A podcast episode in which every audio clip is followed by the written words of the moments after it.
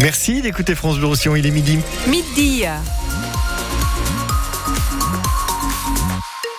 L'info à midi, c'est avec vous, euh, Shannon Marini. Bonjour. Bonjour David, bonjour à tous. Un ciel bien gris aujourd'hui. Oui, nuageux. On pourra avoir euh, des éclaircies dans l'après-midi sur la partie nord du département grâce au vent qui va pousser les nuages. Et on va gagner des degrés dans la journée jusqu'à 12 à Totavel ou au Boulou. Demain dimanche, c'est des nuages de nouveau et peut-être de la pluie. Le salon de l'agriculture a enfin ouvert ses portes hein, au grand public tout à l'heure. Oui, avec euh, une heure et demie de retard à cause des heures entre agriculteurs et forces de l'ordre. Ce matin, des manifestants devancé le président de la République en forçant une grille pour s'introduire dans le salon.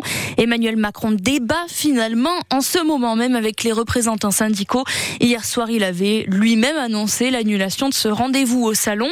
Débat donc euh, improvisé alors que Thibaut Delmarle, le calme, ça y est, est revenu connue.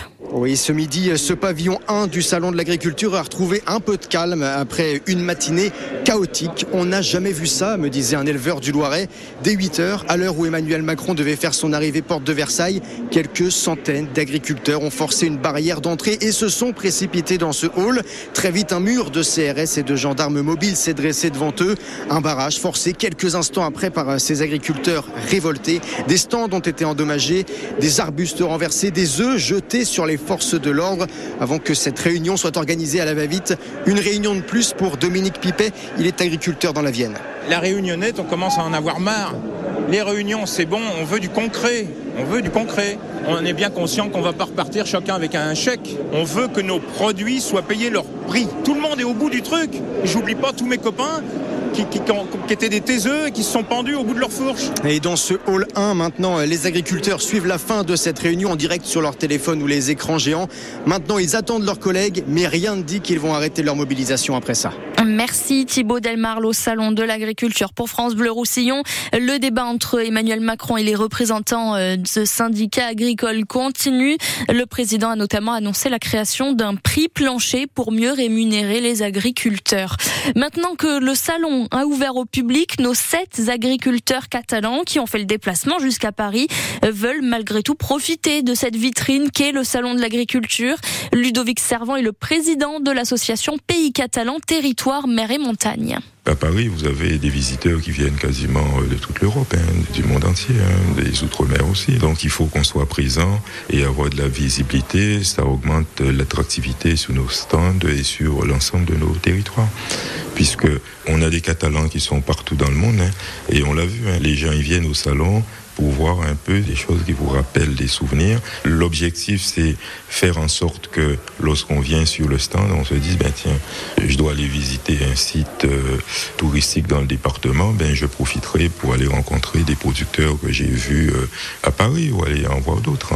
Mais avoir un véritable circuit qui sera non seulement euh, gastronomique, agricole, touristique, tout ce qu'on veut, mais l'essentiel, c'est de faire en sorte que les gens restent le plus longtemps possible. good. Ludovic Servant et beaucoup a été investi sur ce stand dédié au PO, 60 000 euros en tout. Il y a deux ans, jour pour jour, la Russie envahissait l'Ukraine, poussant des millions d'Ukrainiens à fuir. Certains ont trouvé refuge dans les PO, comme Victor, Oksana et leur fille Sofia, 10 ans. Ils rénovent une maison de Saint-Génis-des-Fontaines, un quotidien compliqué, loin de leur pays. Mais bien sûr, Oksana est très reconnaissante. On est très content que la mairie de Saint-Génis nous ait mis à disposition cette maison. La mairie fait beaucoup d'efforts pour nous. D'ici deux ou trois semaines, normalement, elle devrait être habitable. On est en train de terminer les travaux. Ça fait deux ans maintenant qu'on habite chez Véronique. On a été très heureux d'habiter chez elle avec sa famille. Ils ont fait tellement pour nous. Mais c'est vrai que deux ans en France, ça fait long. Je ne sais pas combien de temps encore la guerre va durer. Ici, on ne vit pas comme on vivait en Ukraine. Mais c'est sûr que pour l'instant, on veut rester en France. On a du travail et c'est mieux pour notre fille Sofia. Oksana qui a deux autres enfants restés en Ukraine. Midi 5 sur France Bleu Roussillon. On passe au sport. Après la victoire hier des Dragons catalans, un 34 à 0 à Londres en rugby à 13, place cet après-midi au top 14 avec l'USAP. Oui, nos Perpignanais s'attaquent à un gros morceau. Les doubles champions d'Europe, La Rochelle. L'USAP, 12e du classement, a besoin de gagner pour euh, se donner de l'air. Et une nouvelle fois, les Catalans pourront compter sur leurs supporters devant un stade Aimé Giral bien plein, Cyril Manière, si ce n'est à guichet fermé d'ici 17h. Ça devient une habitude cette saison et Giral sera comble. Le public est plutôt gâté d'ailleurs ces derniers mois. Si les Catalans ont perdu leurs deux premiers matchs de la saison à Aimé Giral, depuis, ils enchaînent les victoires, cinq consécutives.